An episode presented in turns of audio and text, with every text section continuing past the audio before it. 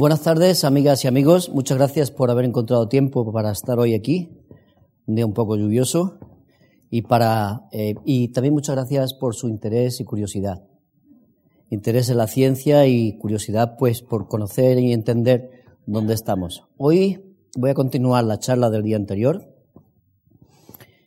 y voy a continuar donde la dejamos, exactamente donde la dejamos. Es decir, voy a hacer una cortísima revisión de lo que eh, traté con mayor o menor éxito, traté de comunicarles el otro día, pero hoy, como ya me aprendí la lección, pues os lo cuento en un momento.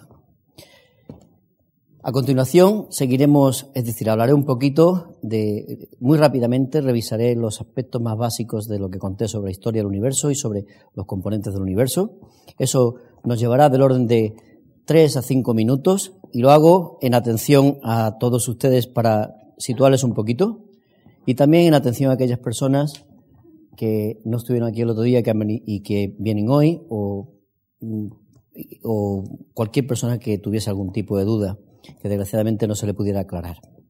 Acto seguido, eh, iremos desde donde lo dejamos el otro día, que fue en el ámbito de las galaxias, iremos en un pelín más de detalle por el medio interestelar y les llevaré hacia un ámbito que es el ámbito de los sistemas planetarios, de los cuales un ejemplo es el sistema planetario en el que nosotros habitamos, que le llamamos el sistema solar, en honor a la estrella, que es una estrella muy normal, que es la estrella que está en el centro, el Sol.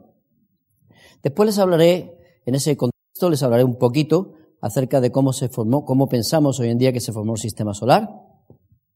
Y dentro de eso les, eh, les contaré o les daré algunos detalles o les contaré algunas cosas acerca de los cuerpos que conocemos, eh, bueno, conocemos muchos cuerpos del sistema solar, pero varios cuerpos que conocemos en un pelín de detalle, en un poco más de detalle que son Marte, hablaré un poquito de Venus, hablaré un poquito de Marte y hablaré también un poquito de Saturno y algunos de sus satélites. Y la idea por la que hago esto es porque les voy a dejar, como el que eh, abre los chiqueros para que salgan los toros, voy a dejarles el toro puesto de manera tal que en la próxima charla podamos hablar un poquito eh, sobre el origen de la vida.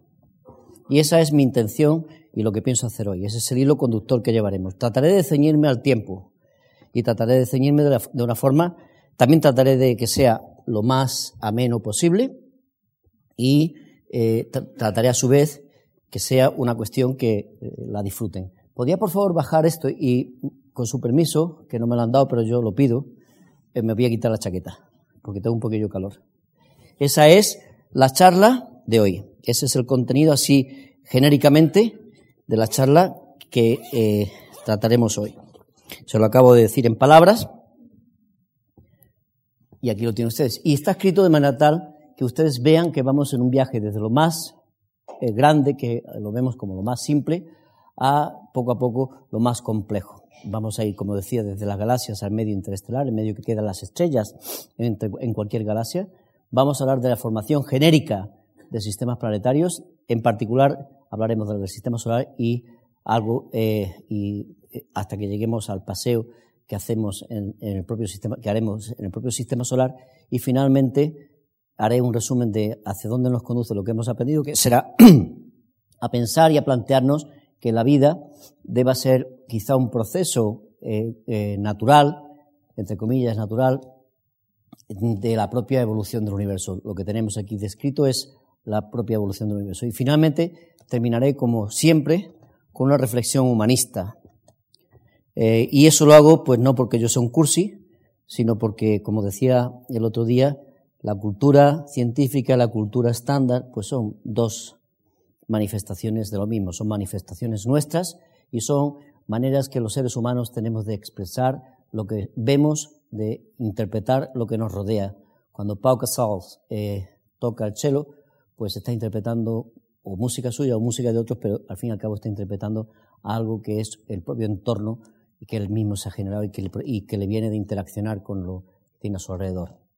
Y eso es importante y es siempre eh, eh, algo que no debemos olvidar, esa conexión entre los dos puntos de vista de la cultura. Muy rápidamente, y entrando ya de lleno en la revisión de los del día anterior, permítanme que les recuerde que les comentaba el otro día que hay cuatro componentes esenciales del universo.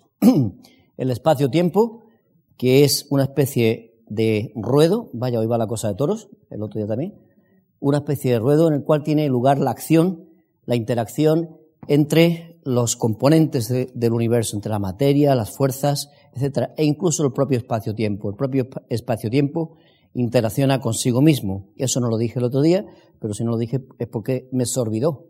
Pero eh, sabemos que interacciona consigo mismo. El vacío es otro componente importante y luego la materia está constituida por dos tipos de componentes básicos. Los quarks, esto se pronuncia como si aquí hubiese una O, quarks, y los leptones. Es una palabra de origen eh, eh, celta, esencialmente, aunque tiene, viene también modificada por contribuciones del centro Europa.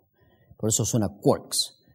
Y eh, el siguiente, entre estas partículas, los quarks y los leptones, hay unos componentes, hay unos objetos que, son, eh, se llaman, eh, hay unos fenómenos que describimos con el nombre de fuerzas y que están mediados mediante unos, unas partículas que también hemos detectado y, y, de las cuales les dije poquísimo el último día porque realmente no hay tiempo de entrar en tantísimo detalle no puedo hacer como decía el profesor Muguerza hace un momento, pues no puede uno ponerse, un amigo que se dedica a las cosas de la filosofía, no puede uno ponerse a explicar eh, eh, la vida de uno mismo dedicando un día a cada cosa que a, a, explicar cada día. Simplemente no se llega.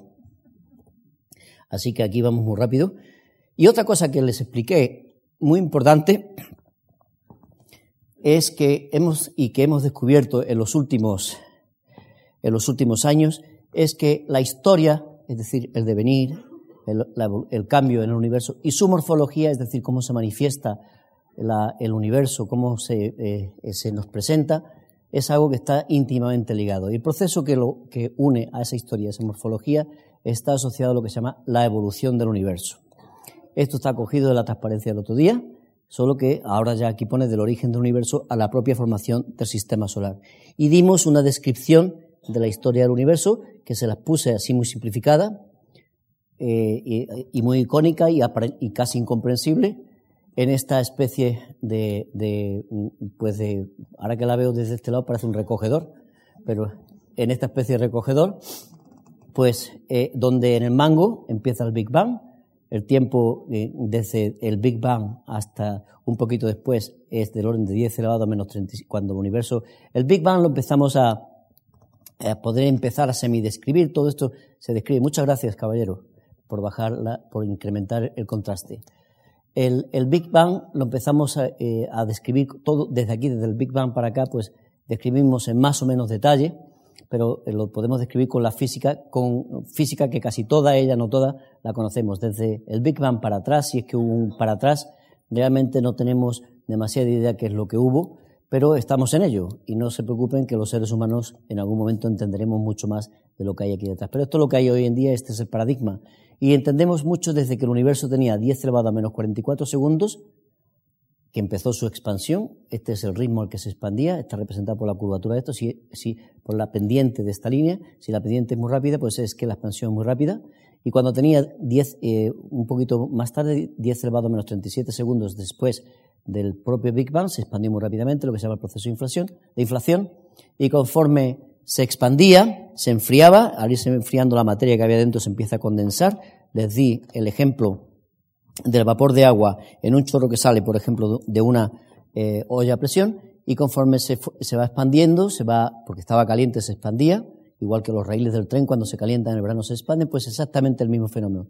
Se expande y conforme va cambiando, el tiempo transcurre, tic-tac, tic-tac, tic-tac, se está expandiendo, el espacio se empieza a incrementar, la materia se reorganiza y se, va formando, se van formando los primeros eh, elementos ligeros, el hidrógeno, el helio y el litio, y, pro, como dicen el otro, como dicen por ahí, se formaron los primeros cúmulos de galaxias o galaxias, y a partir de ahí se empezó a formar, empezó a evolucionar el material y es eh, y hoy estamos aquí, pues unos 13.700 millones de años después de que todo esto ocurriera.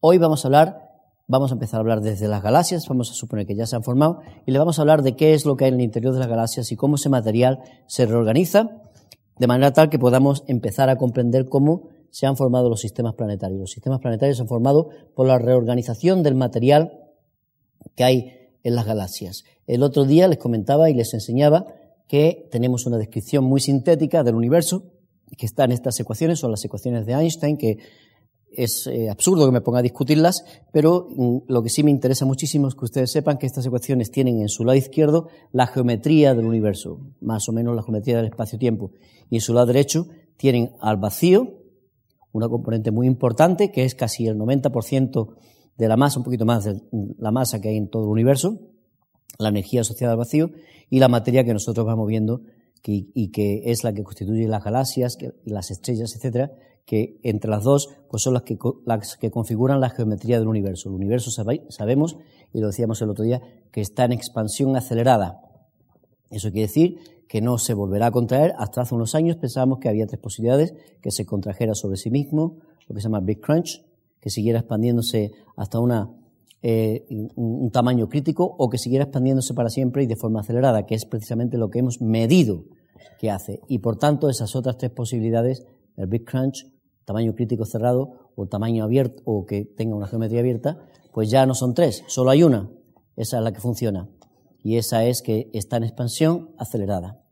También les comentaba el otro día que el universo a grandes escalas se autoorganiza, todo, cada uno de estos punticos es una galaxia, y decía, les comentaba que estos punticos se autoorganizan de eh, formas así como esferas, como burbujas, y aquí les puse unas pompas de jabón y les mostraba estos puntitos en donde se juntan las, las pompas de jabón y donde hay, hay, por lo tanto, hay un exceso de densidad, porque hay más jabón, por así decirlo, pegado uno con otro, por tanto, al haber un exceso de densidad, hay más materia, hay más energía. Recuerden que energía es masa por velocidad de la luz al cuadrado y recuerden que cuanto más masa haya, más fuerte es la fuerza gravitatoria y por eso aparecen en, estas, en estos sitios donde se juntan, digamos, las eh, burbujas, pues aparecen eh, la, más materia acumulada, más galaxias acumuladas. Aquí les mostré, y es lo último que voy a hacer hoy de la revisión de la charla del otro día, dirán ustedes que, joder, si nos repites todo lo mismo, tío, no vamos a avanzar nada.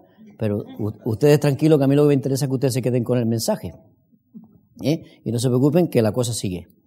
Y, eh, entonces les voy a, poner muy rápidamente una simulación que la vieron el otro día, me gustaría que la vuelvan a ver, una, una simulación del resultado de estas ecuaciones y para que ustedes vean cómo automáticamente, automáticamente entre comillas, están estas ecuaciones detrás, se reconfigura una materia que está distribuida aleatoriamente, RAS, se reconfigura en formas muy parecidas a esas. Espero que el Macintosh no me deje a la altura de la alpargata, generalmente no me deja.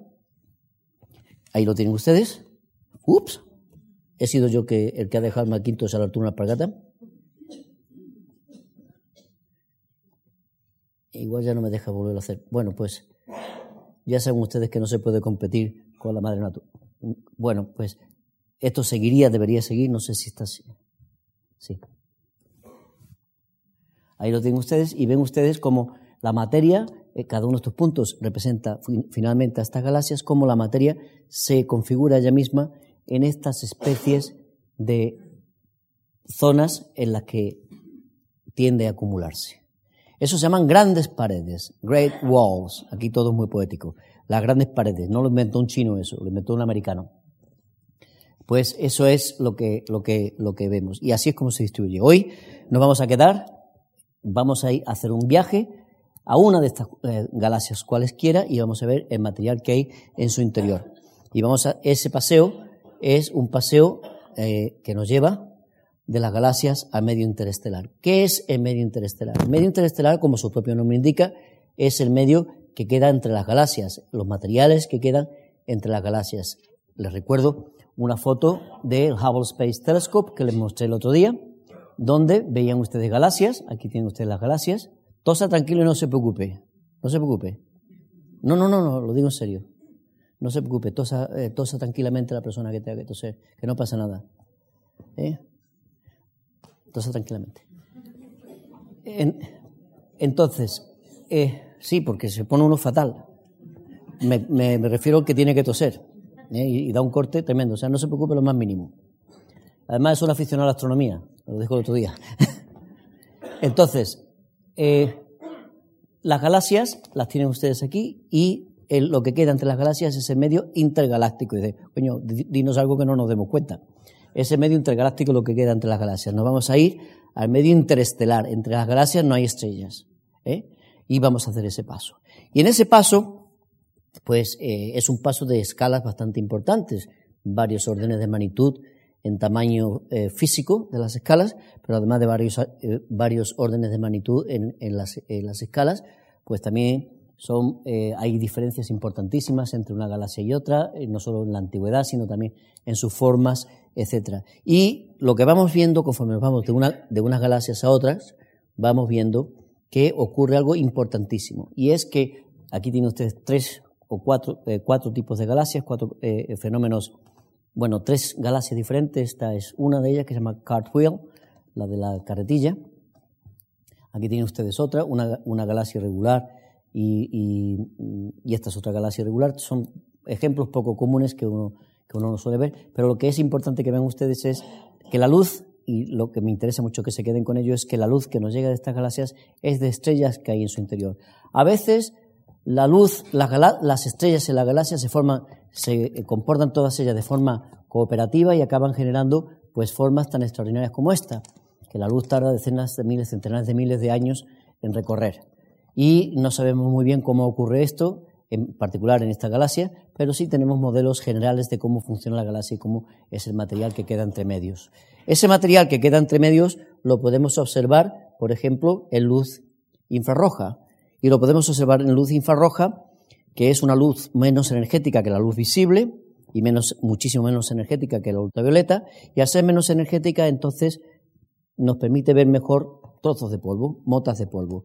Si ustedes se van fuera del planeta Tierra y se ponen en órbita en un telescopio en el cual puedan mirar, con el cual puedan ustedes mirar al cielo y puedan mirar al cielo sin tener entre la lente del telescopio, el espejo del telescopio y el objeto que están observando, sin tener la atmósfera terrestre, entonces ven de forma pristina, de forma perfectamente eh, sin perturbaciones de la atmósfera terrestre, ven ustedes de forma pristina que es cómo es el universo. Hay un telescopio que, además del Hubble Space Telescope, hay otro que se llama Spitzer Space Telescope, que es otro telescopio de NASA, que eh, ve, mira al cielo, en lugar de mirar luz visible, mira en infrarrojo. Como la luz infrarroja tiene menos energía que la luz, eh, que la luz blanca, pues, eh, que la luz visible, pues entonces es capaz de, al ser menos energética, trascala, traspasa, mm, penetra menos en objetos como eh, motas de polvo. Y entonces nos permite ver al universo en el detalle de el polvo que hay eh, disperso por su interior, en el espacio que queda entre las estrellas. Por eso es importante mirar al cielo con infrarrojo. Esta IR de aquí quiere decir infrared, infrarrojo. Y el Spitzer es un telescopio que mira así. Cuando ustedes miran, por ejemplo, con visible, con un telescopio bueno en, en el visible, a una zona del espacio-tiempo que está cerca de la estrella, de una estrella que se llama Eta Carine, pues que es una zona en la que se sabe que se están formando estrellas, lo que ustedes ven es esto, pero si miran con infrarrojo, lo que ven es esta cosa, y perdonen el inglés tan acojonante. Es una cosa extraordinaria lo que se ve, es una cosa, es un nivel de detalle, una delicadeza, unas texturas. Y entonces uno empieza a preguntarse qué es lo que hay aquí, qué es lo que está ocurriendo, eh, qué es lo que estamos viendo. Y lo que se ve aquí pues son cosas muy interesantes. Así, muy por encima y muy rápidamente, desgraciadamente no podemos estar en detalle, se encuentran ustedes con, eh, primero, lo primero que ustedes observarán es que aquí hay un color verdoso. Eso no es que esté mohoso ni mucho menos. Eso es que ahí hay ciertos gases que en la longitud de onda a la que ve este telescopio, pues se ve ese gas, se detecta ese gas. Y eso quiere decir que hay un gas por aquí que se está moviendo. También ven ustedes formas como, por ejemplo, la que, les voy a delinear precisamente aquí que es como una especie de bocado. Eso es porque hay algo cerca aquí o ha habido algo aquí que ha pegado un estallido o que ha mandado una, onda que está expandiendo el polvo que hay. La pregunta que nos vamos a hacer ahora es de dónde viene este polvo. Esa es la pregunta que nos vamos a hacer. Pero esto es algo que lo vemos por muchos sitios. En otros sitios ven ustedes, precisamente en la punta de una especie de columna aquí, ven ustedes que hay algo que brilla. Ese algo que brilla evidentemente es una estrella. Ese algo que brilla, esa estrella, pues emite gases y otras emiten gases y tal, y entonces configuran esta especie de estructura cavernosa que ven ustedes aquí dentro. Estas estructuras cavernosas tienen, contienen en su interior miles de millones de veces el, tamaño y la masa correspondiente al sistema solar. Y estas estructuras cavernosas provienen, el polvo en esas estructuras cavernosas proviene de, eh, de estrellas que han ido evolucionando, han ido cambiando y han ido quemando, con un proceso de fusión termonuclear, han ido quemando el material original que había dentro. El material original que había dentro de las estrellas, les recuerdo, era el material que se sintetizó durante los tres primeros minutos de la historia del universo. El hidrógeno y sus isótopos, el helio y sus isótopos y el litio y sus isótopos. Con esos tres elementos ya se pudieron empezar a formar en algunos lugares del espacio-tiempo, se empezaron a formar aglomeraciones de esos materiales. Supongan ustedes una aglomeración de ese material. Hay muchísimo material, muchísimo hidrógeno, helio y litio. Esa cantidad importantísima de hidrógeno, helio y litio está sometida a la fuerza de la gravedad. Y si es muy grande la, cantidad de material que hay, entonces la fuerza de la gravedad empieza a apretar, apretar, apretar, y, empieza a tirar, empieza a, seguir apretando y aprieta, aprieta de manera tal que en determinado momento hay tanta materia que los átomos pierden sus electrones y entonces empiezan a juntar los núcleos de esos átomos, núcleos de hidrógeno y sus isótopos, núcleos de helio y sus isótopos y litio, núcleos de litio y sus isótopos. Cuando se juntan, si hay suficiente cantidad de materia, llega un momento en que se pone en marcha una reacción termonuclear. Se funden los protones y neutrones de todos esos núcleos y se pone en marcha un reactor termonuclear.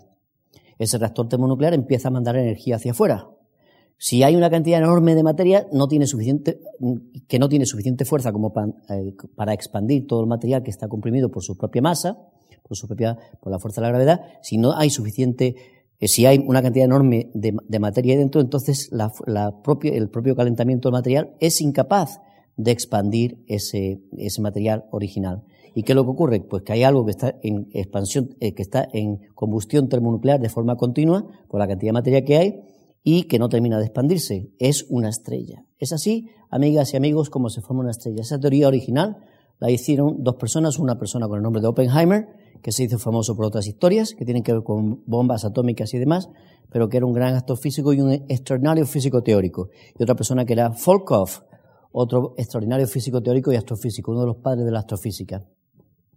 Gente con una creatividad extraordinaria y sobre todo un dominio de la traducción de sus ideas en la cabeza, de su intuición, traducirla a representaciones de la naturaleza. Verán ustedes por qué digo que eh, entenderán ustedes eh, ahora, ya seguro que lo entendían antes, pero por si acaso creo que ahora lo entenderán un poquito mejor cuando digo que un pintor, un astrofísico, etcétera, todo el mundo lo que hace es representar la naturaleza, unos con un lenguaje, un metalenguaje y otros con otro.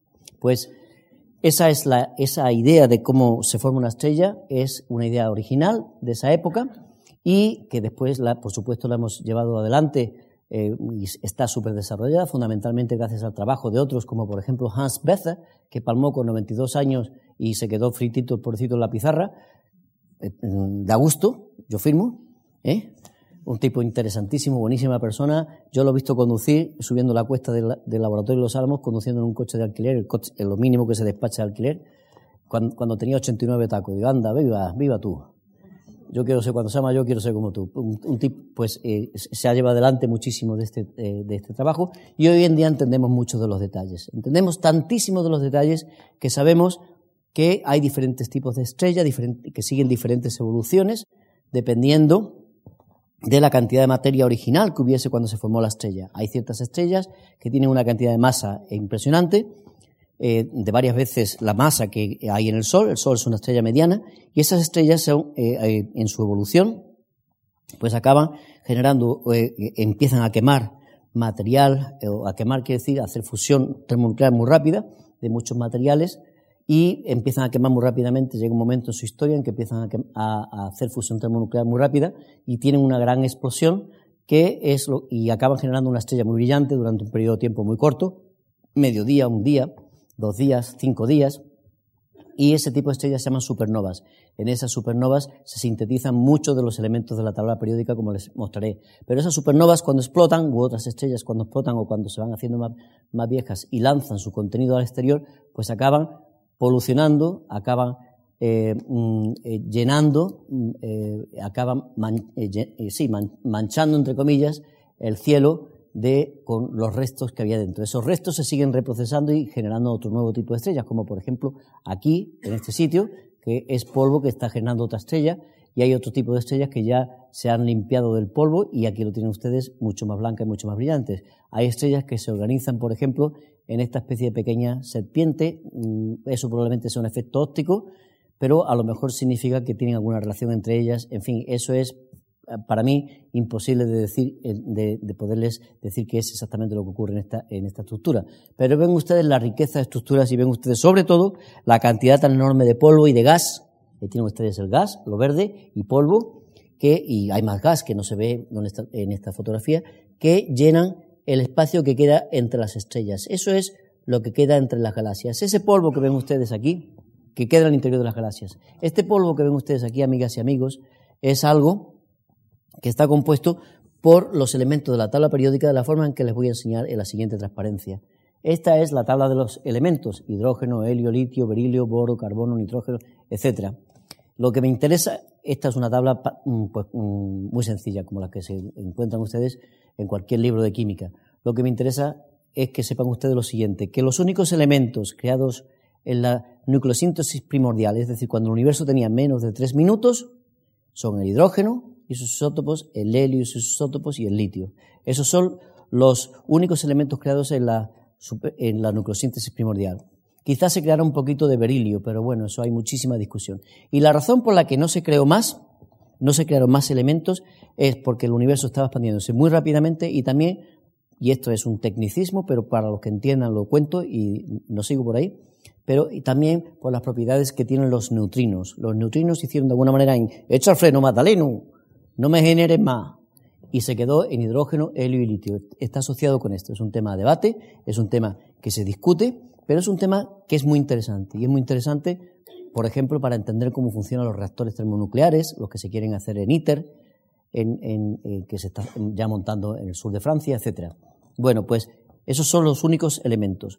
Los elementos 2, el helio, que se puede seguir creando en el interior de estrellas, al 77 el iridio, que está aquí, que está pegado al platino, el iridio lo tienen ustedes también los plumines de, sus plumas estilográficas, es, primo hermano del platino, parece, eh, se parece mucho en sus propiedades, pues todos estos se fabrican estrellas. Del 78 del platino al 94, que es el plutonio, en supernovas.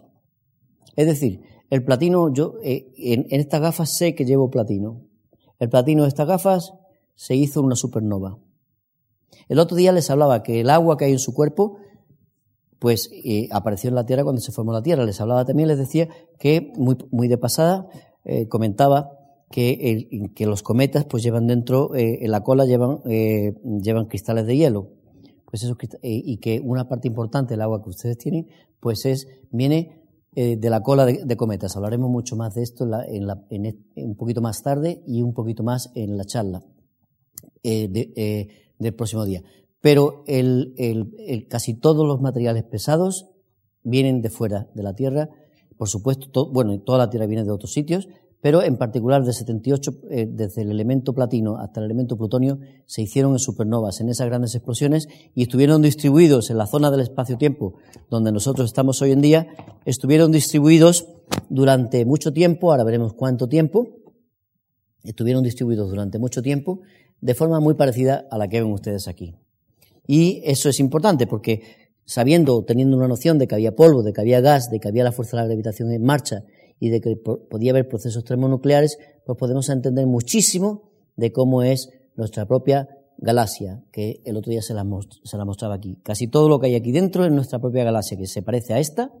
Esta no es nuestra galaxia, pero es prima hermana de ella pues casi todo este material que hay aquí es material reprocesado, como el que han visto ustedes en la foto anterior. La foto anterior es un puntito, sería un puntito eh, en, esta, en esta galaxia, o sea, prácticamente eh, una, con perdón, una cagadita. lo importante es que vean ustedes la enorme complejidad que puede haber en un lugar como este, donde hay decenas, o sea, del orden de 10.000 millones de estrellas. Y nosotros lo que queremos es ahora dar un paseito para ver si somos capaces de llegar y entender cómo se formó nuestro propio sistema solar. Déjenme ustedes que siga haciendo un zoom y me vaya desde la imagen anterior que les he mostrado, la imagen en, las que, en la que les mostraba en un poquito de detalle eh, cómo es el medio interestelar y les mostraba, eh, la voy a poner de nuevo la imagen para que la vean. Déjenme que les lleve desde esta imagen en la que les hablo del medio interestelar, que les lleve a algunas imágenes que ya están, no son imágenes reales, sino son imágenes que mis colegas científicos pues han ido haciendo para ir motivando lo que les voy a contar a continuación, que es la propia evolución de ese medio interestelar, el medio que queda entre las estrellas. Aquí tienen ustedes una reproducción. Esto está hecha por una amiga mía que se llama Pascal Ehrenfreund, una tía listísima, y mm, da gusto verla cómo razona y argumenta, ella y sus colaboradores, y ella se dedica a mirar el medio que queda entre las estrellas y a estudiarlo desde la Tierra o desde satélites eh, y ha descubierto cosas por ejemplo, utilizando, eh, utilizando telescopios, ha descubierto que en el medio que queda entre las estrellas hay lo que se llama fullerenos, es decir, moléculas con 60 átomos de carbono extremadamente complejas que los seres humanos no las hemos sido capaces ni siquiera de imaginar que existieran hasta 1987-88. Ella las ha descubierto en el material que queda en el medio interestelar que es accesible a nuestros telescopios un colega nuestro, eh, un, español, voy a decir su nombre, Pepe Cernícharo, un colega eh, nuestro de, un científico español, entonces trabajaba en el Instituto Nacional de Astronomía, en el Observatorio Astronómico Nacional, ahora trabaja en el pues eh, ha descubierto otra serie de compuestos en el medio interestelar. Y hay mucha gente que descubre compuestos en el medio interestelar. Se descubren compuestos orgánicos bastante complicados, como que se llama mm, mm, pues PAHs, ahora les daré más detalles. Se, encuentra etano, ácido fórmico se encuentra también, acetonitrilo. Hay algunos que piensan que han visto aminoácidos. Yo no me lo creo. Eh, yo eso no me lo creo, porque he visto la evidencia y no me lo creo. Y hay algunos que postulan que deben de existir aminoácidos. Yo no me creo, digo ARN. Yo no me creo que hayan visto aminoácidos porque la evidencia la ha visto y no me convence nada. Pero otras cosas sí me convencen. El medio interestelar está lleno de muchos de estos compuestos y de hecho uno puede hacer una pequeña lista de compuestos, que esto, la lista se la voy a poner eh, eh, dentro de un momentito, pero le, voy a resumir cómo es ese medio interestelar, del cual en nuestro camino, en nuestra, en nuestra historia, contaremos, pues, eh, del cual emergerá en el sentido de un fenómeno emergente. Se dice que un fenómeno es un fenómeno emergente cuando el fenómeno en sí mismo es más que la suma simple de sus partes, de sus componentes. Eso hay queda dicho y otro, eh, en, la, charla del, origen de la vida hablaremos mucho más de emergencia y de fenómenos emergentes. Pero a partir de ese medio interestelar que les he descrito, con unas condiciones muy diferentes a como es la Tierra hoy en día, voy a, voy a tocar solo un par de, lo que, de las notas que hay aquí puestas, pues a partir de ese medio interestelar, en su evolución, en su cambio con el tiempo y con la expansión del universo y ayudado por la fuerza de la gravedad y otro tipo de fuerzas como la fuerza electromagnética, la química, etcétera, se van reagrupando los materiales y acaban emergiendo los sistemas planetarios que les contaré en un momentín cómo se hacen. El medio interestelar tiene varios componentes, hay una, parte fría, hay una parte caliente, etcétera, y lo que es muy interesante es que el medio frío tiene unos menos 253 grados centígrados, está a 20 grados Kelvin. Les recuerdo que no se puede ir más abajo de 0 Kelvin o sea, no se puede ir a un sitio más frío que 0 Kelvin y eh, que es menos 273 grados centígrados. Esta es la temperatura a la que está. Y en, este, en estas condiciones, pues se mueven moléculas, está muy frío, saben ustedes que las moléculas se mueven más rápidas, cuanto más rápidas se mueven las moléculas, más calientes están las cosas. Recuerden ustedes el golpe en la mano y el calor que daba, ¿no? Pues, y cuanto más velocidad lleva, la energía es proporcional a la temperatura y eh, por tanto cuanto más caliente está algo, más energía hay, más movimiento, más fuerza de movimiento. Aquí fíjense y más rápidamente se mueven las cosas, por lo tanto, más energía cinética.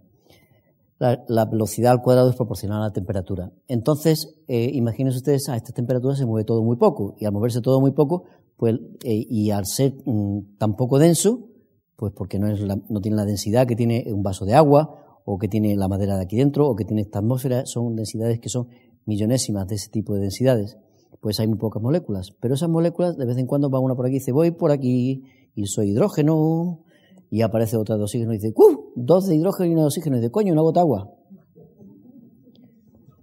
Y siguen por ahí, tal, tal, tal, y como decía San Agustín, tempus labuntur, el tiempo se desliza, y así sigue la cosa, sigue la cosa, y otra gotita de agua, otra gotita de agua, joder, que ahora está el universo lleno de agua, menos Almería. Y esperemos que no se llene de pronto. ¿Eh? Entonces, a donde voy es que durante miles de millones de años, desde que el universo tenía como, digamos, por decir un número, un millón de años después del Big Bang hasta, por ejemplo, donde nosotros estamos, que comenzó el sistema solar a funcionar hace unos 4.600, 4.700 millones de años, es decir, durante unos 9.000 millones de años, imagínense ustedes lo que es una moleculita de, de, de, hidrógeno, o sea, un átomo dos átomos de hidrógeno, ¡pum! que se chocan con un átomo de oxígeno en unos lugares tan inmensos del espacio-tiempo. ¿Qué es lo que se acaba creando? Una cantidad enorme de agua, una cantidad enorme de otros materiales, otro tipo de moléculas, porque no solo agua, el agua es muy estable, pero se van formando ese tipo de moléculas. Y ese tipo de moléculas están, entre comillas, perdidas en el medio interestelar. Eso va funcionando, se va moviendo por ahí. Hay agua y hay otros muchos componentes en el medio interestelar. Hay otros muchos componentes que tratamos de descifrar. Colegas míos, jóvenes, jóvenes quiere decir, yo también soy joven, ¿qué coño? Pero, eh, y ustedes también, si no, no estarían aquí. Eh, eh, colegas míos que están empezando su vida científica, están empezando a construir en nuestro país y en nuestra comunidad en particular, están empezando a construir instrumentos que permiten recrear, iba a decir reproducir, pero más bien me gustaría reproducir eh, eh, que, intentan reproducir las condiciones en las que funciona este tipo de química y están intentando entender cómo en cristalitos de hielo se pueden formar moléculas complejas en estas condiciones. Y eso es algo extraordinario que los seres humanos podemos empezar a hacer y podemos empezar, fíjense ustedes, con nuestra cabeza, con nuestros instrumentos y, y contrastando lo que hacemos en un laboratorio, eh, podemos empezar a desvelar cuál ha sido la historia del universo y la historia del lugar del espacio-tiempo donde nosotros estamos. Ese medio interestelar contiene cantidades importantísimas de materiales, como por ejemplo carbonilos, etcétera, o eh, mm, cianógenos, eh, diferentes moléculas, como por ejemplo esta que hay aquí, de COH2 o H2CO, carboxilo, que eh, las tienen ustedes, que son moléculas que tienen esta forma y que cuando se y que rotan van rotando y cuando rotan eh, eh, emiten una cierta longitud, emiten una cierta radiación electromagnética que se ve en forma de radio, emisores, emisiones de radio. Ustedes pueden ponerles un radiotelescopio y hacer curvas de nivel viendo de dónde se emite radio. Y a partir de ahí son capaces mis colegas de inferir dónde, qué materiales hay en ese gas verdoso que ustedes veían antes y cuál es su composición química. Y la composición química, que es lo que les prometí hace un momento, y pues es esencialmente a base de moléculas de agua, cianógeno, formaldehído, ácido fórmico, alcoholes. Algunos hablan, y lo he puesto aquí mm, clarísimamente, algunos hablan de que, se han, de que han descubierto aminoácidos, pero mi opinión y la de la enorme mayoría del personal que trabaja en este tipo de cosas, aunque yo no sea un experto en el medio interestelar, porque no lo soy en eso, pues aún no se han detectado. También es muy probable que existan, que eh, eh, existan moléculas orgánicas con cadenas, las alifáticas, y también con anillos tipo benceno, etcétera, aromáticas. Se tiene evidencia de fluorenos, esas, esas moléculas muy complejas de, de, carbono, y de polyaromatic hydrocarbons, PAHs en corto, porque esto es más largo que la leche decirlo, entonces PAHs, y que están asociados con sistemas vivos, pero eso no quiere decir que esto es una muestra de vida. Algunos pensaban en un meteorito que eh, estudiaron, que, venía que se sabe que venía de Marte, había, se habían descubierto PAHs y entonces lo asignaban como una consecuencia de, era una de las cosas que ponían que había en el meteorito debido a que existía restos de vida en el meteorito, pero ni mucho menos. Esto eh, no está necesariamente asociado a vida. La vida lo, produce también, igual que producimos CO2, pero también eh, otras cosas producen CO2 que no están vivas. Y además hay amoníaco, monóxido de carbono, hidróxido e hidrógeno molecular. Y esos son componentes, los pueden ustedes ver aquí, así las moléculas en un poquito más complejo. Eh, más pintadito, y estas son las moléculas que son, muchas ya se han descubierto y otras, por ejemplo, con pequeños gránulos de carbón, eh, mm, de carbono en forma, con una especie de estructura como crecida encima de los fluorenos, etcétera, también se piensa que hay, también se cree que hay tubos, etcétera, microtúbulos de carbono, etcétera. la gente ha argumentado que existe todo esto. Eh, definitivamente hay zonas en las que existe carbón en forma de carbón ahumado en muchos sitios. O sea, que ese medio interestelar, que es el que se acabará colapsando conforme voy a mostrarles a ustedes a continuación para formar un sistema planetario, pues es, digamos, la madre, en el sentido de los de Jerez, los, que, los de Jerez, la madre de la cual se forman, mm, se forman los sistemas planetarios y los planetas en particular. ¿Qué les estoy diciendo? Les estoy diciendo que la química que tiene lugar en el medio interestelar, moleculilla a moleculilla, choque a choque, se van generando, es como el que, el que ahorra pela pela. pues se van generando eh, sistemas eh, materiales químicos cada vez más complejos. Y esos materiales químicos cada vez más complejos se van a reorganizar entre todos ellos. Y esos materiales químicos que se van a reorganizar entre todos ellos van a acabar, por un proceso que les voy a mostrar a continuación, formando un sistema planetario. Y en ese sistema planetario pues hay cosas como la Tierra, planetas como la Tierra. Y en esos planetas como la Tierra pues hay de todo este tipo de material que vemos ahí. Y eso significa que ese material pues se reorganizará, seguirá evolucionando, dependiendo de las condiciones químicas o físicas que permitan una química o no, seguirá evolucionando, de una manera u otra. Hoy en día tenemos muchísimos conocimientos, voy a hablar ahora de la formación de sistemas planetarios, hoy en día tenemos una cantidad enorme de conocimientos acerca de cómo se forma un sistema planetario. Sin que les eh, sea necesario que se lo aprendan en el momento que se lo enseñe ahora, ¿eh? Eh, eh, les voy a poner cuatro o cinco cosas, o seis cosas creo que son, sí, seis cosas específicas que sabemos acerca de la formación de sistemas planetarios. Y es lo siguiente, el sistema planetario empieza con una especie de disco, aquellos que les decía el otro día de un capullo y demás, ahora lo verán ustedes, fotografías de cómo realmente son.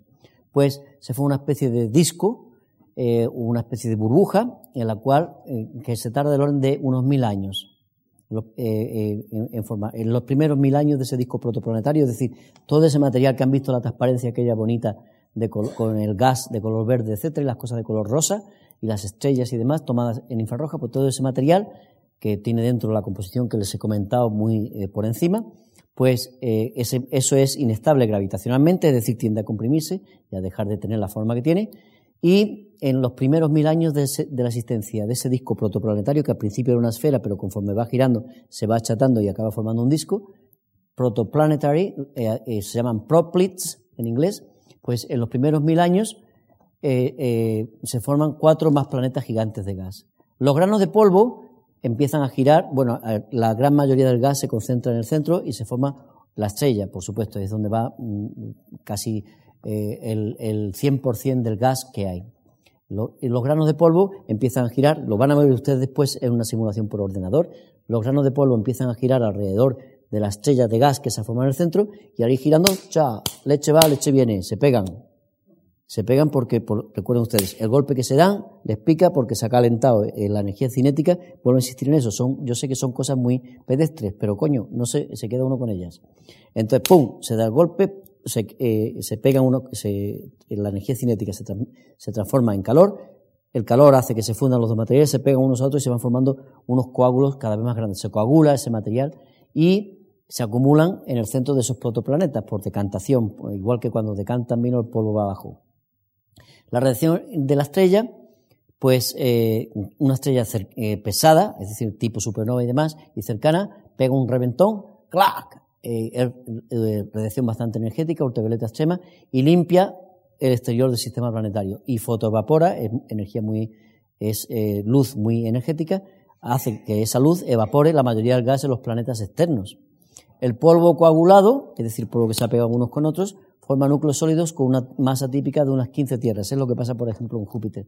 El planeta de gas más interior no pierde gas debido a la cercanía al protosol, porque es más estable. Y la región de los planetas terrestres que es donde se ha acumulado el polvo, no queda muy afectada por la radiación ultravioleta extrema porque la radiación ultravioleta extrema no puede hacer nada con los núcleos de roca, no los puede evaporar, que es donde hay más cerca de la estrella central. El proceso lo van ustedes a ver aquí representado y a ver si no funciona bien la cosa. Aquí tienen ustedes un disco protoplanetario y ahora lo que van a ver ustedes es, esto es una animación, esto está hecho, ni siquiera es una simulación por ordenador, ni esta ni esta, estos son varios, varias formas diferentes que hay de hacer sistemas planetarios, pero no las voy a discutir en detalle porque entonces estamos aquí hasta las tantas y nos quedan 11 minutos y tengo mucho que decirles todavía, pero lo importante es que sepan ustedes que esto es una animación hecha por personas que saben y supervisadas por personas que saben muchísimo más y, que son serias y que están bien hechas. Aquí tienen ustedes, este es el resultado del disco protoplanetario que al principio era como una esfera, ha ido girando, al ir girando igual que una bailarina que gira, pues, bueno, por conservación de momento angular, el material tiende a achatarse y al tenderse a achatar, eh, pues eh, forma este disco, disco protoplanetario.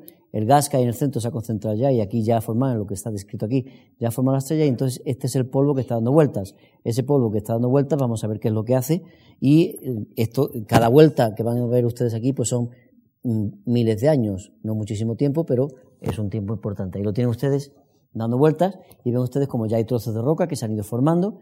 Nosotros nos estamos moviendo hacia el centro y ven ustedes como la roca va limpiando del, el polvo que hay en medio y va dejando, porque va chocando con más polvo que hay, y va dejando una zona en la que se, en la que se va acumulando, eh, eh, mm, se van quedando, eh, como se dice, pequeñas, pequeños huecos, pequeños gaps, se dice en inglés, pequeños huecos que han sido los que han ido limpiando esa roca. Van a ver, les voy a poner mucho más detalle, muchas más cosas. Hay más posibilidades que no voy a entrar en detalle porque entonces no nos vamos, pero es lo que decía el, ejemplo de mi amigo Javier Javi Muguerza, pues eh, hay más posibilidades de cómo se forman eh, este tipo de sistemas, pero hoy en día sabemos que mm, hemos encontrado un sistema planetario donde hay una estrella y hay un pequeño planeta cerca de ella que creemos que es de roca, que parece ser que se ha formado por eh, simulaciones que se hacen por ordenador y demás, precisamente siguiendo ese, ese método. Ese planeta, pues es un planeta que es quizá el único ejemplo, digo quizá porque no se sabe a ciencia cierta, el único planeta que mm, conocemos que es ejemplo de roca, que es lo que han visto ustedes formarse en la, mm, en la animación anterior. El universo y el, mm, la Vía Láctea en particular está llena de lugares como esos, de lugares en los que puede tener lugar ese tipo de procesos. Aquí, hace un momento les he mostrado la zona de Etacarine. Aquí les voy a mostrar un par de zonas más, que las pueden ustedes ver incluso con un, esto es el Horsehead Nebula, cerca de Orión la, nebulosa de la cabeza del, caballo. Y ven ustedes la cantidad enorme de polvo iluminado por estrellas. Esto lo pueden eh, aquí tienen ustedes parte de la nebulosa Orión, de Horsehead Nebula, lo tienen más detalle. Y uno puede entrar en, gran detalle y ver pues los procesos en los que eh, se está reacumulando la materia, pero y se está reestructurando la materia como consecuencia de la presión eh, que, que produce la luz de estrellas sobre el polvo y que lo va reconfigurando de manera tal casi como si hubiese una especie de gran eolo que está por ahí soplando y el polvo se va juntando unos con otros y acaban formando materiales muy complejos. En cada uno de esos granitos de polvo puede ocurrir una química complejísima, una química complejísima que no voy a entrar en detalle ni mucho menos, pero que empezamos a entenderla gracias a experimentos como los que hacen mis colegas eh, en, laboratorios que, y con instrumentos que construimos pues en la Comunidad de Madrid, talleres españoles en Cataluña, en, Andalucía, en Castilla-La Mancha, pues tenemos talleres de gente, de buenos mecánicos y buenos eh, eh, gente que son protoinstrumentistas y que empiezan a diseñar instrumentos que nosotros podemos utilizar para aprender este tipo de cosas y que después, dicho sea paso, acaban generando patentes y riqueza pública. Y lo que ocurre es que ese material eh, que ven ustedes aquí, poco evolucionado, o sea, es un material que simplemente es polvo y gas, polvo y gas, pues en algunos sitios, como por ejemplo en la nebulosa de Orión, y como ocurrió cuando le pusieron las gafas al telescopio espacial Hubble Space Telescope hace eh, unos 14 o 15 años, pues en esos sitios se puede ver mm, el resultado de esa autoorganización que tiene lugar en el, en, el medio interestelar. Y esa autoorganización la pueden ustedes ver en la nebulosa Orión, esto es un detalle de la nebulosa Orión, y ven ustedes que en esa nebulosa Orión ven ustedes pues que en, una, en tres puntos aquí, este, que está aquí, este que está aquí, y este que está aquí, que callados están ustedes, este que está aquí, ¿eh? pues en esos tres puntos es importante. En esos tres puntos están, amigas y amigos, están ustedes viendo algo extraordinario. Están ustedes viendo cómo el material ha empezado a formar un disco protoplanetario, que no es un disco disco, coño, no es para ponerlo en un gramófono de la voz de su amo, pero tiene la forma de lo que les decía el otro día, de un capullo de gusano de seda. Y ese es el resultado de la presión de la luz de estrellas que hay por aquí, aquí se ve muy bien la luz, y de la presión de luz de estrellas y del material mm, que está ahí quemándose y que quiere expandirse, y del material que está comprimiéndose y que está acabando, tratando de generar pues eh, esos planetas. Esto se fotografió en 1992, esto no cambia mucho entonces acá, nosotros somos, al fin y al cabo, los seres humanos no somos nada comparado con este tipo de historias y nuestras escalas de tiempo son muy cortas, pero esto pues irá evolucionando y acabará evolucionando y generando un sistema planetario muchísimo más complicado. Ustedes pueden ver aquí, está puesto además la foto que les he, cogido, esta foto de la nebulosa Orión, en donde están estos proplets, está cogida adrede con una calidad mm, baja, para que ustedes vean que este, el trabajo que cuesta hacer un tipo de foto esta, esto no es que coja uno y dice, me presta el telescopio espacial media hora que yo, y dice, venga, ¡pum! Le aprieta el botón, ¡ta! dice, toma. No. Estos son mosaicos tras mosaicos tras mosaicos de fotos. Y por eso he puesto aquí para que ustedes vean los mosaicos, el tamaño que tienen. El trabajo tan extraordinario, iba a decir una, iba a hacer una broma eh, de tipo, eh, iba a decir trabajo de chino, pero vamos. Eh, como aquí no tenemos ese tipo, afortunadamente ese tipo de problemas, la digo, es un trabajo de chinos, es un trabajo extraordinariamente delicado, cuidadoso y que acaba generando tecnología. Para poder hacer estas fotitos y pegarlas unas con otras, ensamblarlas bien y que no tengan fallos, hay que tener, hay que diseñar unos algoritmos en las computadoras que sean capaces de leer píxel a píxel, comparar unos con otros y hacerlo en un tiempo que no se lleve todo el tiempo del universo, coño, sino que se puede hacer un tiempo razonable. Y eso ustedes se lo encuentran ahora cuando ustedes toman, lo que voy a sacar es un teléfono móvil, pero imagínense que es una cámara de estas, de estas que hay ahora, eh, electrónicas, pues cuando ustedes hacen las fotografías esas que son una panorámica, lo que están utilizando es exactamente el mismo algoritmo que se diseñó para el telescopio espacial. Solo que la gente que lo usa no tuvo que pagar impuestos, no tuvo que pagar las patentes porque ya estaban pagadas por los contribuyentes del país que había desarrollado este tipo de tecnología. Ese tipo de tecnología se utiliza en muchísimas más cosas, por supuesto, pero simplemente lo he dado como un ejemplo, lo he mostrado como un ejemplo de que el estudio del universo acaba generando ideas, tecnología, etcétera, que aparece en nuestra vida diaria. Y aquí tienen ustedes algo que tiene el mismo aspecto que tenía el sistema solar hace unos 4.650 o 4.700 millones de años. Tenía ese aspecto. Hoy en día, si, van, si se van ustedes fuera del sistema solar, no ven el cocún, el, capullo así, como, está, como se ve aquí. Se ve el, capullo pues en la forma de la nube de Oort, etcétera, que es lo que va quedando de esta zona. Pero lo que sí sabemos es, mirando estos detalles, se sabe que hay dióxido de carbono, se sabe que hay silicatos, se sabe que hay hielo de agua, se sabe que hay monóxido de carbono, y, se sabe que hay iones de amoníaco calentito. Y eso es un sitio maravilloso para poder hacer muchas cosas. En más detalle, esa foto se puede ver en un pelín más de detalle. Esa foto que les he mostrado hace un momento, ahí la tienen ustedes en un pelín más de detalle. Y, eh, bueno, pues son imágenes que nos indican un poquito el nacimiento de, eh, de, sistemas planetarios. Hoy en día sabemos que existen porque los hemos mirado con telescopios, eh, que existen centenares, o como un centenar y medio, dos centenares de sistemas planetarios. Se, los pongo aquí, cada uno de los puntos en esta gráfica es un sistema planetario, con, eh, con las distancias entre los planetas, algunos de ellos entre los planetas y la estrella, la estrella aquí puesta, y esta es la distancia entre planetas y estrellas. Y aquí tiene usted la famosa unidades astronómicas. La mayoría de los planetas están muy cerca de la estrella y son mucho más pesados que la Tierra. Eso tiene que ver con cómo nosotros detectamos esos planetas, pero esto lo hacemos desde el año 1995.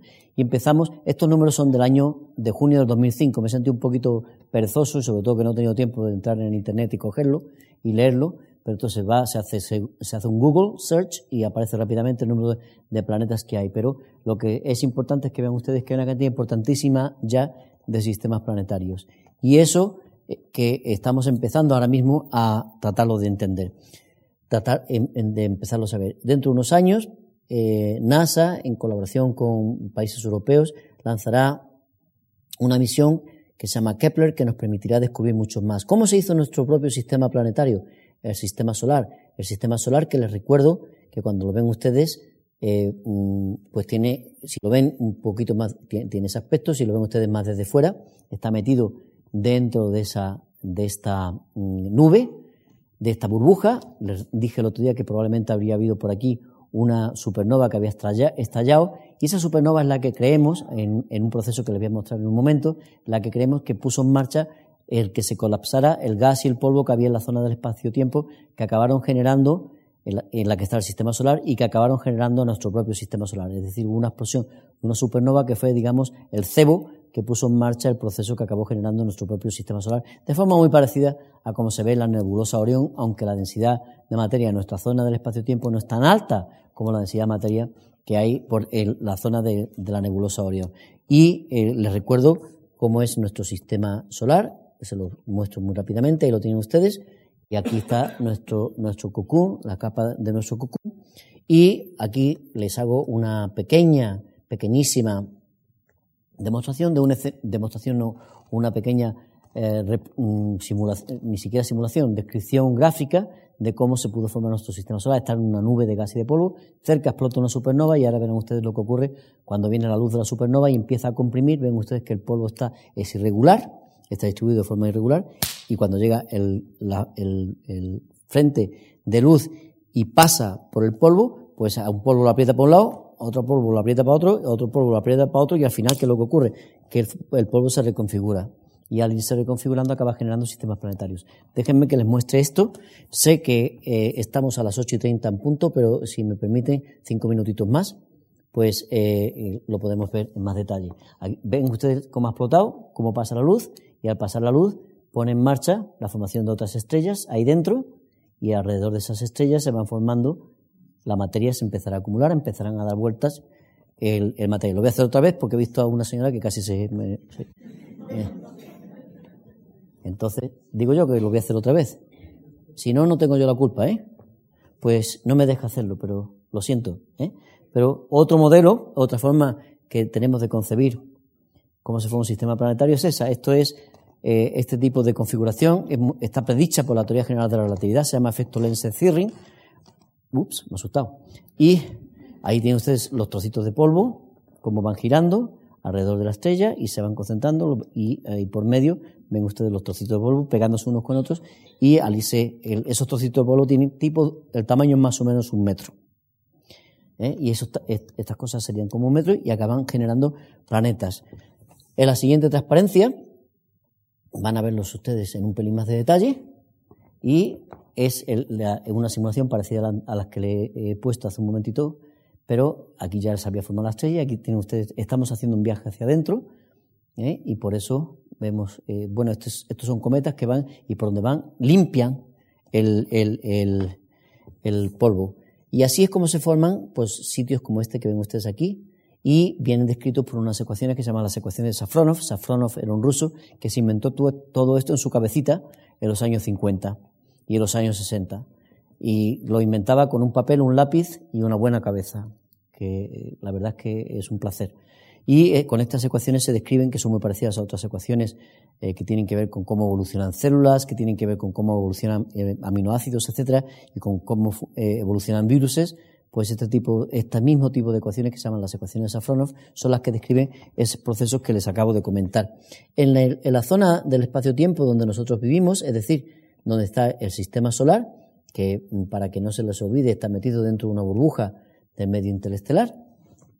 Pues aquí decía hace un momentito que podía haber habido una, debe, debe de haber habido, y tenemos razones para pensarlo, una supernova que explotó y entonces eso nos lleva al siguiente escenario compatible con las ecuaciones de Safronov, que es el que está ahí representado en la esquina superior izquierda para la formación del sistema solar. Como ya me doy cuenta que este ordenador no me deja, por razones que tienen que ver con QuickTime, etcétera, no me deja de hacerlo más de una vez, déjenme ustedes que les explique lo que van a ver.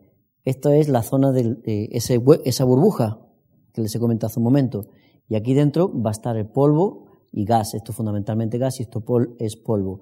Esto va a ser donde explota una supernova. Esa supernova es el trigger es el, detonador para que se pusiera en marcha el proceso de eh, aglomeración de polvo, y, de polvo y de gas que acaba haciendo el disco protoplanetario. Lo voy a poner a evolucionar eh, y lo van a ver ustedes cómo ocurre. Esta, esta, esta simulación es una simulación hecha pues en Getafe, para ser más preciso. Y no va de coña.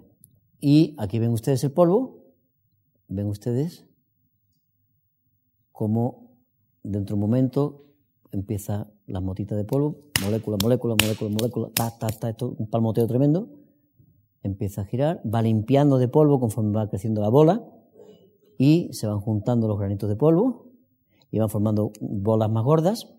Esa bola, ahí está la supernova girando y finalmente quedan los planetas. Lo voy a, lo voy a hacer aquí. Esta no, esta no está hecha en, en Getafe. Esa sí es de Getafe y es estupenda.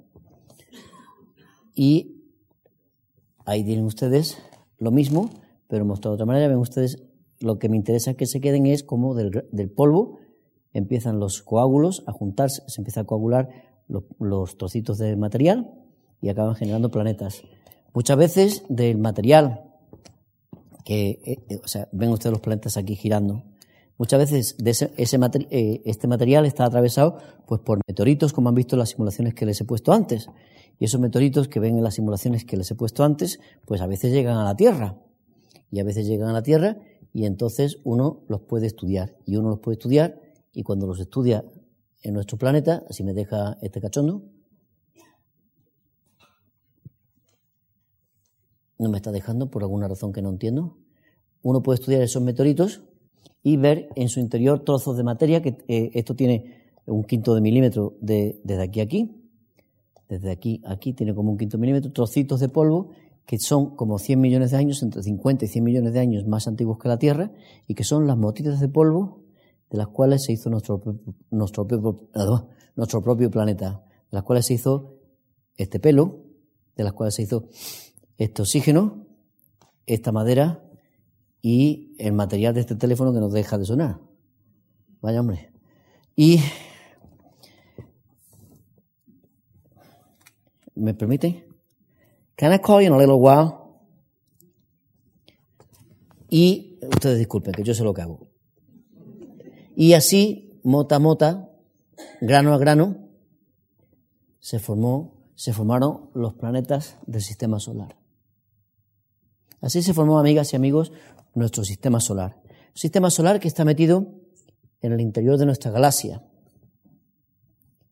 y que los colores son falsos. Y nuestra galaxia tiene más o menos esta forma, en la cual nosotros estamos, como les mostraba el otro día, estábamos más o menos por aquí, en la cual hay zonas donde es imposible que exista la vida por el número de, por la radiación tan enorme que hay, como es en el centro de la galaxia. Hay zonas que son un poquito más permisivas para la vida. Y hay zonas que, eh, conforme se va haciendo más vieja la galaxia, se van permitiendo más la vida.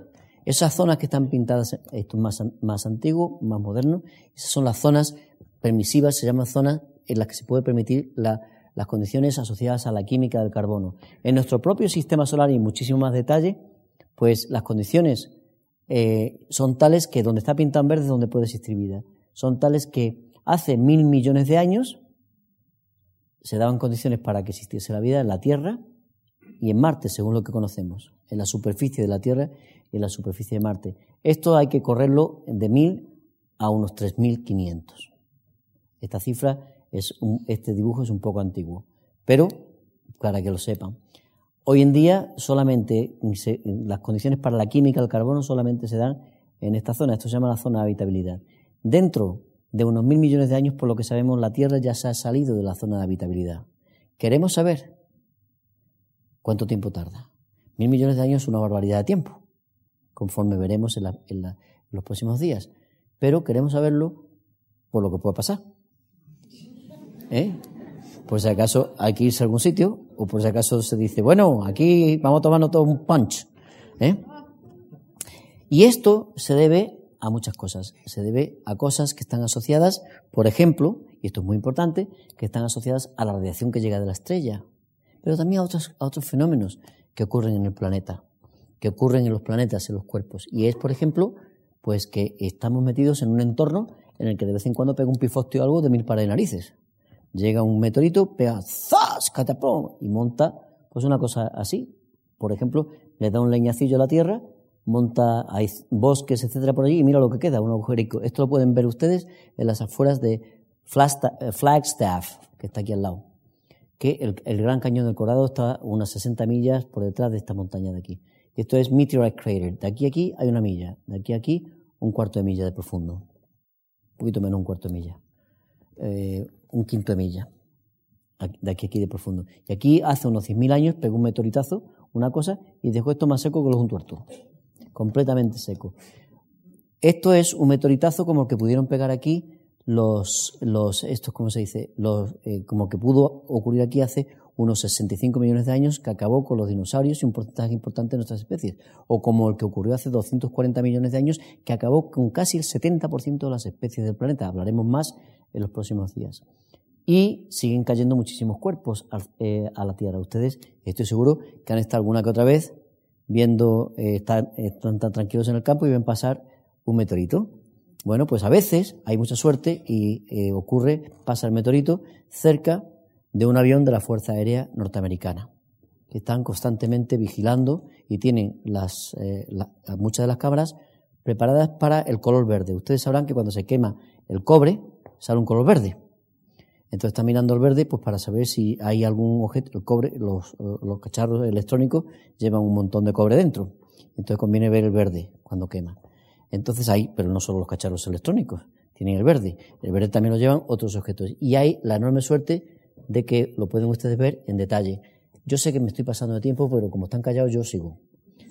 Ay, ahora ya siguen pasando todo. Entonces, esa. Y ahora sí que nos va a dejar este. Hay mucha suerte en ocasiones, y esa suerte, déjenme ustedes que le haga un truco, a ver si me deja. Y hay mucha suerte, y si no lo puedo hacer hoy, se lo muestro el próximo día. Y se puede seguir en detalle. No me está dejando el próximo día, así. Se puede. Y eso es un meteorito que llegó a la Tierra. Eso está tomado de un avión de la Fuerza Aérea Americana. Eso sigue siendo una composición de la misma película. Y ahora verán ustedes lo que pasa.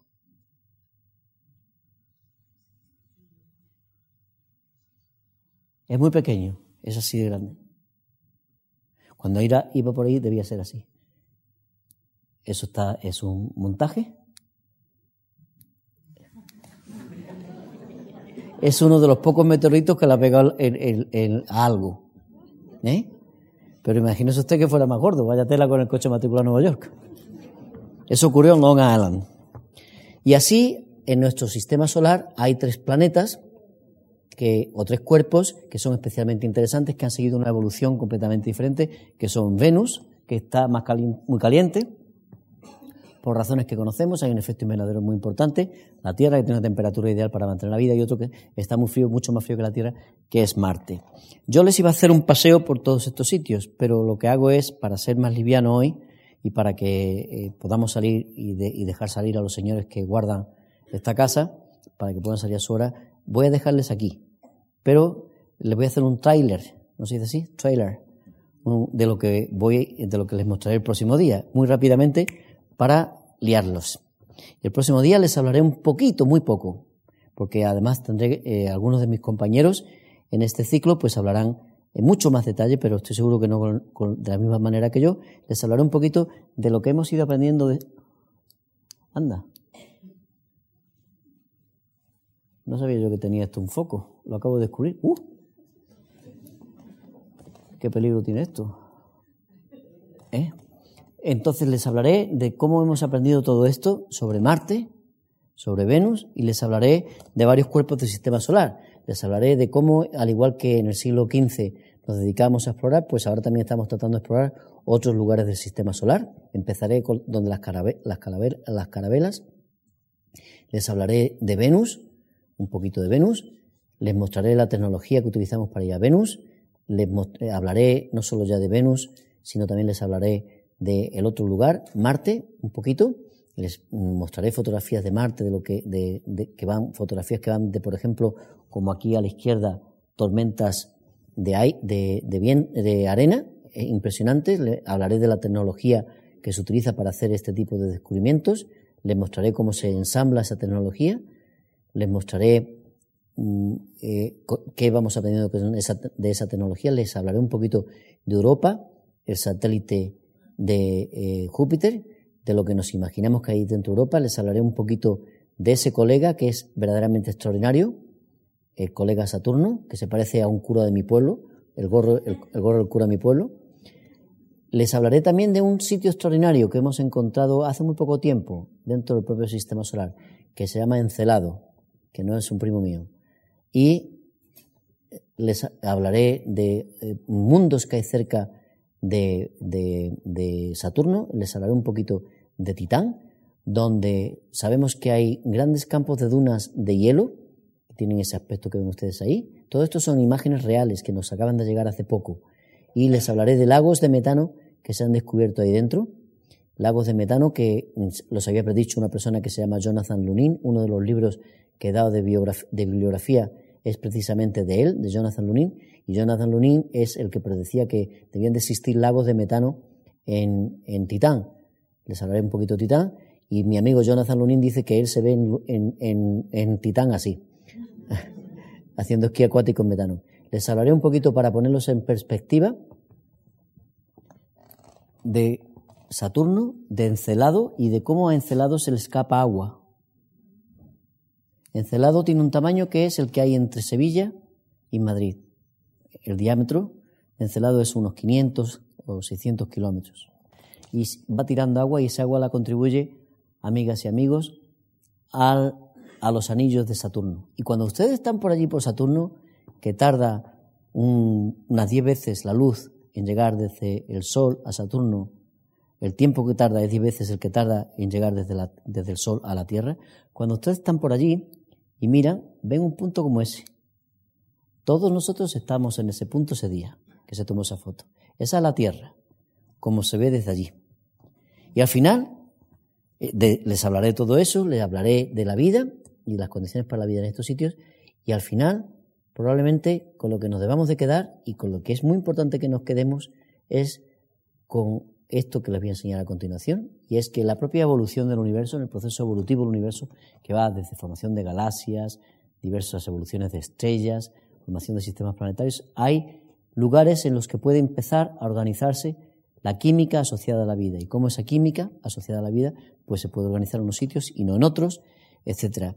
Y ahí es donde les llevaré. Pero antes de que, de que eh, vayamos ahí, déjenme que les dé dos transparencias más y abuse de su paciencia y de su silencio. Y es cinco conclusiones y después una reflexión. Uno, conocemos los componentes esenciales del universo. Y globalmente, no en detalle, pero sí globalmente, somos capaces de describir su historia con una H mayúsculísima, su morfología y los principios físicos que controlan cómo evoluciona el universo. Eso, amigas y amigos, lo hemos descubierto los seres humanos. Estarás 80% bien, 70% bien, 90% bien, pero lo estamos descubriendo. Y es muy importante que sepamos dónde estamos. También empezamos a descubrir esto también es esencial porque podemos aprender del propio universo que los componentes del universo son lo mismo en todos lados y se comportan lo mismo en todos lados. Si no, no entenderíamos nada. Eso es muy importante.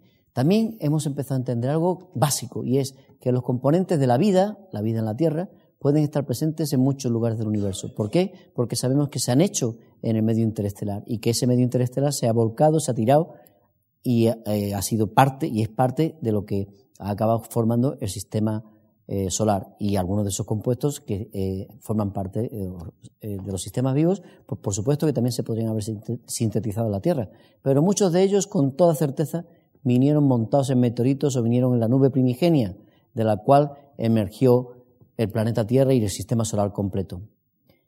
La cuarta conclusión que me gustaría acercarles es las ideas genéricas acerca de la formación de sistemas planetarios se han corroborado en gran parte. Otro triunfo importantísimo de la mente humana.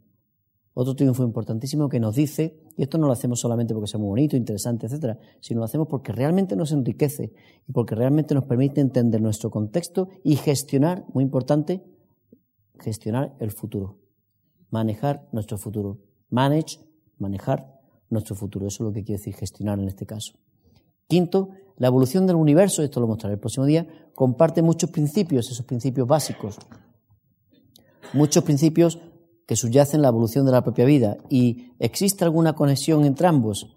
Eso es lo que sugiere o lo que se sugiere a través de esta imagen. Pero aunque hoy en día, perdonen, aunque hoy en día lo hayamos eh, aprendido todo esto con eh, instrumentación eh, que nos cuesta muchísimo trabajo desarrollar.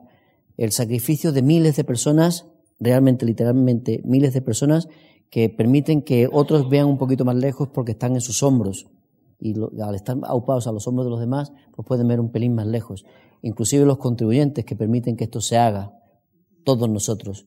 Pero aún así, la mente humana es extraordinaria. Los seres humanos somos algo fuera de serie. Y ya en el siglo XI, el colega Omar Hayán, probablemente en Porradete andaría muchacho, pues decía esto que ven ustedes escrito aquí. Y me gustaría dejarles unos 15 segundos para que se lo lean. Y en esos 15 segundos que ustedes traten de poner imágenes de las que les he mostrado por lo menos en estas dos partes, en, estas dos, en estos dos versos, que se los pongan ustedes a lo que dice aquí. Concéntrense léanlo tranquilos, Piénsenlo y después se lo dirá otra persona que lo dice mejor que cualquiera de los que estamos aquí.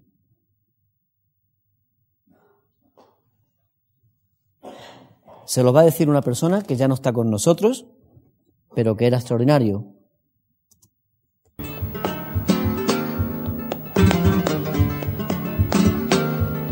Camarón.